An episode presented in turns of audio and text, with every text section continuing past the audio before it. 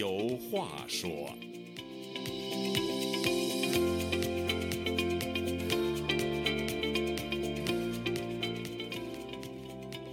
听众朋友，大家好，欢迎您再次来到《周家有话说》这个栏目，我是主持人家园。二月二十四号本来应该是一个极为普通的日子，但是自从一年前的二月二十四号俄罗斯大举入侵乌克兰之后，这一天注定成为历史上的一个重要的日子，因为它不仅改变了俄罗斯和乌克兰的命运，也将影响欧洲乃至世界的格局。中国作为俄罗斯合作无上限的伙伴。也必将摆脱不了俄乌战争给自身国运带来的影响。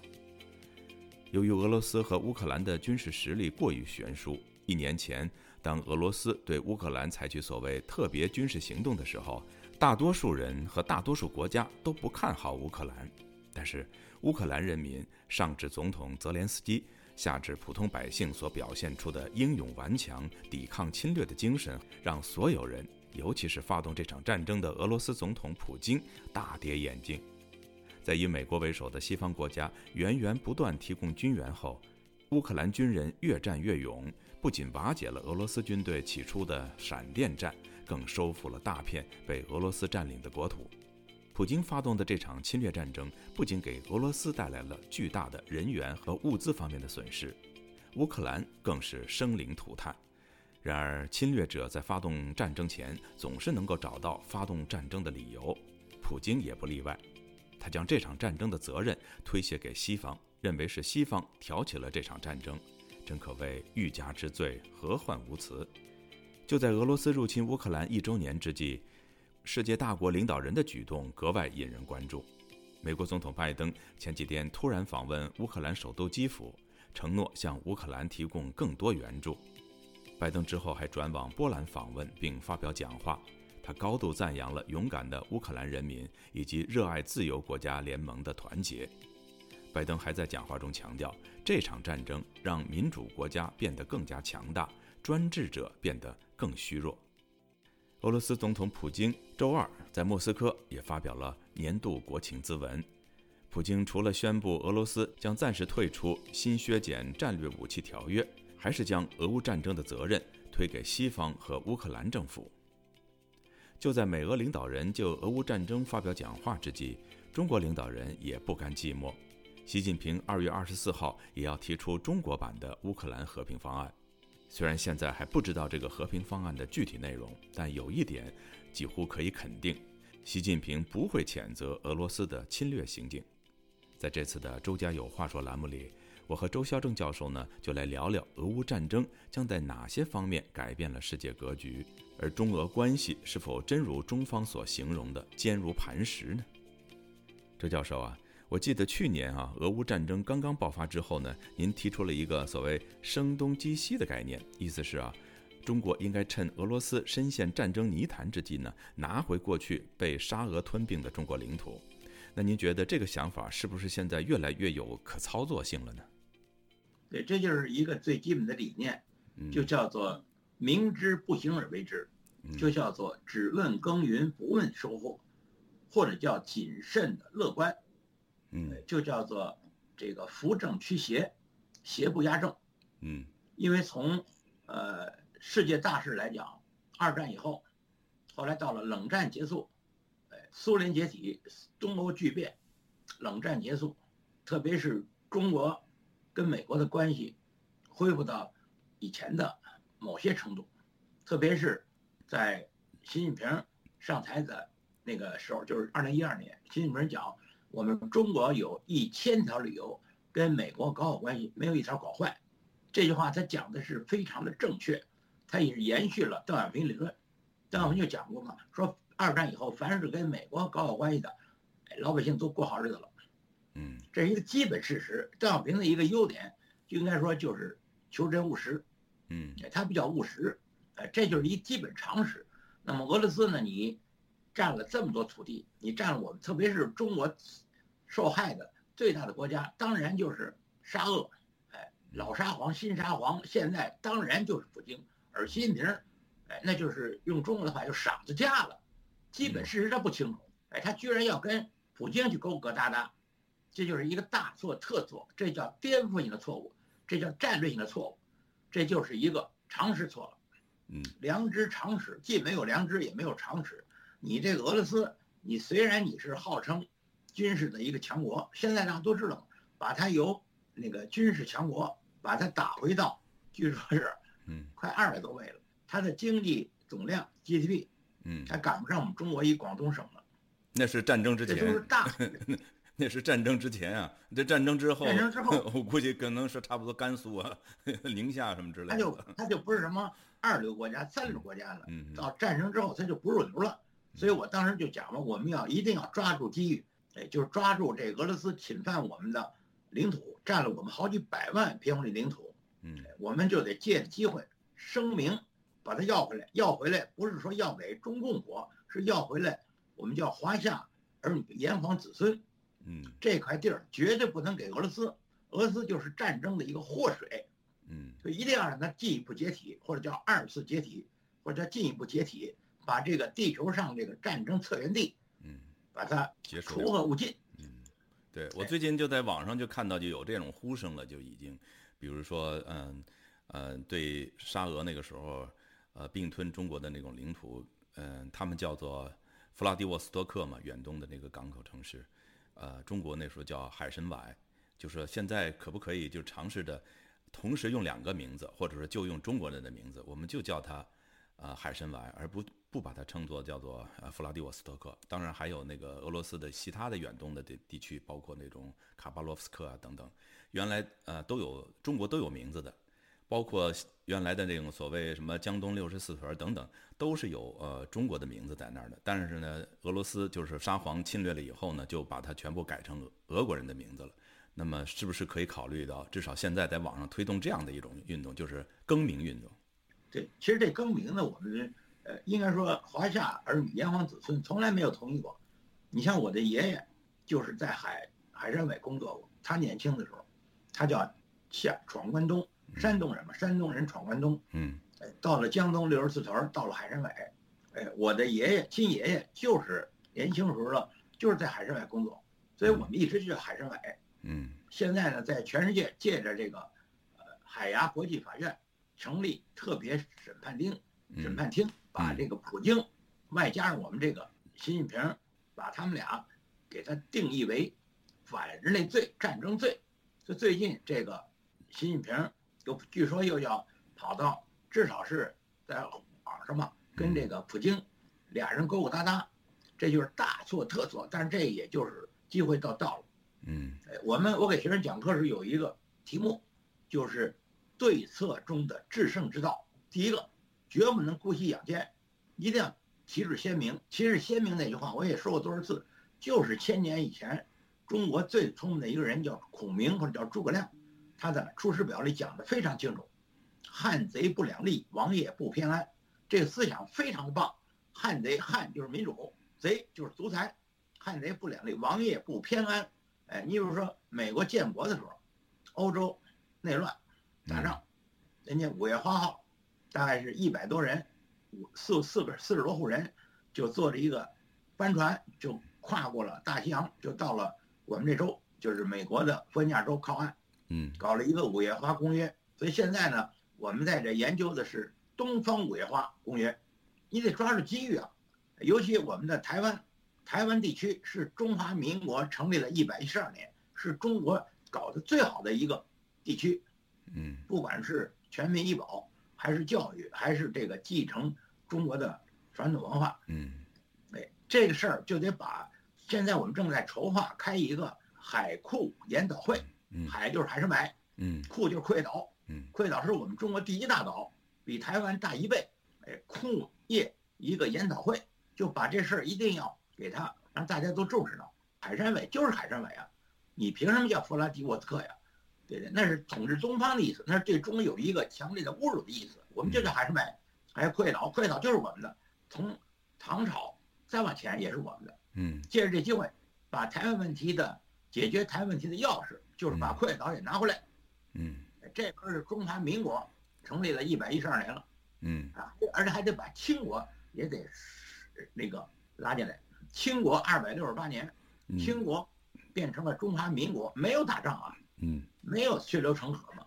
有那这个这个文明程度就相当于大不列颠及北爱爱尔兰联合王国，就相当于英国，英国有所谓的嗯。光荣革命，有所谓君主立宪，有虚君共和，有所谓的这个宪政民主，嗯。这条线就是英美这条线，实际上跟我们这中国的中华民国是一一脉相承。嗯，所以我今天我还跟我女儿说呢，我说你看看，哎，当时英国最文明的一个国家，嗯人家派这个一个赫德，纯种英国人。当时我们的清朝虽然有腐朽的一面，但清朝的也有明智的一面啊。所以清朝就，呃，这个把这个赫德任命为清国海关总署的署长，嗯，一共干了五十年，嗯哎，干得非常棒，技术上、管理上、清廉的程度。嗯所以我们现在就筹备拍这个赫德 一个电影或者叫故事片儿，嗯，让中国人都得明白明白，清朝不是说一塌糊涂，不是那人家清国最后是二百六十八年，人家末代皇上退位的时候有个退位诏书，嗯。昨天有人又给我传过来了，嗯。哎，退位诏书就是确立共和立宪国体，嗯，可是我们中国就这么多年，将近一百多年就没立成，嗯对。这次机会就来了，嗯。哎，台湾就是已经转型了，人家台湾就是共和立宪国体，台湾不叫台湾，叫中华民国。我一再说成立了一百一十二年了，现在这个习近平犯了一个颠覆的错误，一个战略的错误，哎，他非得跟那个普京去勾勾搭搭，这极不像话。嗯，所以我们在这个嗯哎，你这个普京，你一年以前你去侵略乌克兰，原来他就一个误判接着一个误判，因为普京他的本质就是一小特务嘛，就是鹰犬嘛，眼睛比比鹰还还厉害，耳朵比狗还灵，在我们中国叫鹰犬，这他有什么头脑啊？他就是牛，用中用老百姓的话就是误判。嗯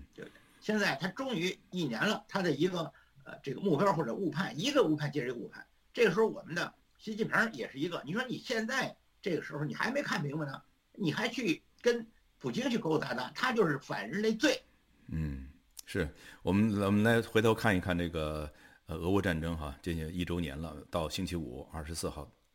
呃，我们对比一下这个战争之前和战争之后都有哪些变化。那么战争之前，俄罗斯可以说是普京这么多年嘛，虽然他是一个呃集权的，但是基本上俄罗斯也是从几十年那个就叶利钦那个时候，这个所谓采采用的这种叫做休克疗法，已经经济有有恢复啊，跟西欧、跟美国、跟其他国家的关系也都，虽然他打了几次跟那个一些原来的加盟共和国打了几次仗，但是最后他还是安定下来了。其实国力还是在增长的这种趋势。那么现在看来，就这一仗把打回原形了，就是甚至还不如之前了呢。啊，这是，但是乌克兰呢也是生灵涂炭了，就是很多他俄俄军进攻的城市都炸成废墟了，呃，人生命财产还有物资等方面都受到很大的损失哈。嗯，但是从世界格局来讲，我觉得也发生了很大的变化。就是那一之前的那些波罗的海国家呀、还有一些北欧的一些国家，到底是不是加入北约还犹豫。那么这一仗把人都打醒了，人家都觉得呃非常有必要加入北约。北约作为一个世界上唯一的一个最强大的一个军事联盟，都能够相互保护。如果加入北约以后，比如像波兰加入北约，那么我想这个北北约有个条款嘛，就是对一个国家的侵略，就是对所有呃北约国家的侵略。所以说，你只要是呃进攻呃波兰，那就是等于跟北约宣战，那北约肯定是要下场参战的。所以这个这个大的格局已经开始变化了。所以我想听听您就是对这个格局的一些看法。另外，我们待会儿再聊一聊，就是中国在这里头扮演了什么样的角色。这就是中国的一个一句话，叫“坏事儿变好事儿嗯，”。所谓辩证法，就是事在人为，对，叫天行健，君子当自强不息。哎，俄罗斯这个普京一个误判接着一个误判，这就是我们的机会。嗯我曾经给他们举个例子，就是下象棋，中国的象棋有残局，残局有一个，呃，有一个残局的一个招式，就叫马胜单士，就是说你就剩一个老将，你还剩一个士，我这边儿一个老将，还有一个马，对他这个这是对，著名的一个。对小小的时候我也下象棋，听他们老人讲，就是这个残局马胜炮归家，就是说你马要跑前面去，但炮要撤回来，因为你可以在后边搭炮架子，是这样一个道理。残局的一个著名的招式就是马胜单式，但是马胜单式有一个重要的一步就是等招，你走一步他走一步，你走一步他走一步，哎，你就是和棋。嗯，但是呢，你走一步，你再走一个等招，就是说你必须得让他走。嗯，哎，他只有走到那个位置，你的马就剩单式了。嗯嗯，这是一个象棋最著名的一个残局的招儿，就是等招。就为什么我们要不不骄不躁？嗯，对，就得等着。现在普京当了二十三年的俄罗斯总统，终于犯了一个战略性的颠覆的错误。紧接着犯这错误的，当然就是习近平。嗯，哎，他在现在这个时候，他要想武统台湾，而且还想支持普京去攻打侵略乌克兰。从道上来讲就不对，为什么？乌克兰是最好的国家，苏联解体以后，乌克兰有上千件核武器核弹头，还有运载工具，人家主动的契合了，而国际社会有明斯克的呃一个布达佩斯呃呃备忘录，还有明斯克的协议，嗯，就是这个五个联合国安全理事会常任理事国保证乌克兰的国家独立和领土完整，而普京背信弃义，就这个小特务，不像话，所以一定要在。海牙国际法庭审判他为反人类罪。嗯，这也是乌克兰呃，就是今天在联大做表决的提出的十个解决乌克兰呃问题的一个呃条件吧。嗯，和平协议也好或者怎么样，其中有一个就是就是要审判那个战犯。对，这这个因为这就是所谓的汉贼不两立，王爷不偏安，这就是绝对的不要姑息养奸。这也就是说对策中的智人之道第一条。哎，就是绝对不能姑息养奸。如果他侵略人家了，必须得反侵略。所以对于乌克兰，我们叫抗俄战争，相当于我们中国的上个世纪的抗日战争。嗯，旗帜鲜明，就是我们必须得坚持真理，真理必须旗帜鲜明。有些人脚踩两只船，又想当婊子，又想立牌坊，极其丑恶，极其愚蠢。嗯，有的人就发表这个非常荒唐的观点，说乌克兰应该投降。嗯，你你乌克兰你就是。你投降了，你以为俄罗斯就不侵略你吗？就不杀你人吗？嗯，对于这种除恶务尽，就是一定要把苏联现在的俄罗斯再不解体，让他把这个战争的这个策源地把它消灭掉。嗯，哎，所以我们为什么在一年以前咱们做过节目嘛？就叫声东击西。为什么机会就来了？现在还不光是全世界的文明国家五十个，包括原来的传统中立国芬兰、瑞典什么的。人家真都要加入北约，北约必须得扩，不是东扩，扩大到全球，这边扩大到日韩台，嗯，把俄罗斯解体，再一步的解体。而我们我们要根据这个机会，就是要把库页岛、海参崴等，我们得都得声明，要就是造舆论，绝对不能够错了这机会。所以我一再说嘛，当时这个侯耀邦、赵子阳他们那边有一个二十字方针，嗯，叫叫做抓住机遇。深化改革当然是政治体制改革，嗯，扩大开放，保持稳定，哎，求得发展。这个当时的哎邓福照他们这个二十个字方针，我觉得非常正确。所以要没有这个俄乌战争的话，其实我们都大家都能看到哈，这个北约确实已经都好像失去了这敌人了。因为华约一解体的话，那北约存在的这个意义，很多人就开始质疑了。那这么一个战争打下来以后，那那北约的作用又凸显出来了，呃，而且那个不光是在扩大，而是在更比原来更加团结了。呃，你看这个从北约各个国家、欧盟各个国家给乌克兰捐物资啊啊，提供这个呃军事援助，你能看出来，那个北约确实是比以前更有它的那个实际存在的意义了哈。呃，那同时那个中国在这个俄乌战争从一开始到现在。嗯，这个这个态度特别让很多人不解。所谓不解，就是从逻辑上来讲，他不解是什么呢？中国也一直在强调，就是呃，应该各个国家的呃领土主权应该得到尊重，但同时呢，他又说，呃，每个国家的这种安全关切也要呃充分尊重。这个两个其实安全关切呢，其实就有点呼应那个俄罗斯的一种呃担忧，就是说你北约东扩扩到我家门口了，对我的安全是一种威胁。其实呢，很多人讲这个这种问题就是一倒打一一耙，嗯嗯，就是一个用雨果的话就是一糊涂蛋，嗯，用这个老百姓的话，那就是又想当婊子又想立牌坊，明明白白是俄罗斯侵犯人家乌克兰，而且我一再说乌克兰是最好的一个国家，人家契合。哎，他去侵犯人家，完了他还得告诉说人家东扩，我就说东扩根本就没这事儿。嗯，而且如果非有有东扩，非常正确，我是坚决支持北约不光是东扩，一直扩到太平洋，嗯，而而把这边日韩台都搁进去。对，而且而且北约，嗯，北约东扩他也没有北，他北约东扩他没有用用用刺刀去逼着乌克兰加入北约，都是按照北约章，这都是欧盟也好，北约也好，都是自愿的。你提出申请，然后别人还批不批你，你符不符合北约成员国的条件，符不符合欧盟成员国的条件，它是有一系列非常严格的申请程序和标准的。对北约就是一个文明国家的一个组织，一个欧盟，一个北约。嗯北约是个军事组织，当然人家是文明的一个组织。嗯怎么叫不许多扩呢？怎么叫不许东扩呢？不光东扩，全球扩，嗯太简单了。还是那句话嘛，汉贼不两立，王爷不偏安。哎，你们对于普京这种人姑息养奸，他有完吗？八年以前，克里米亚他给占了，嗯。当时西方又采取了新的所谓绥靖主义，嗯，那不就当时二战以前，那不就是德国的首相张伯伦对于希特勒搞绥靖主义？英国首相，哎，对英国的首相嘛嗯，你搞绥靖主义，人家希特勒人家突然间向苏联发动闪电战，还有就是日本。日本突然间发动所谓珍珠港偷袭攻击你美国本土，嗯嗯，还有就是本拉登，本来已经在阿富汗已经待住了，哎，他突然间他去袭袭击，哎，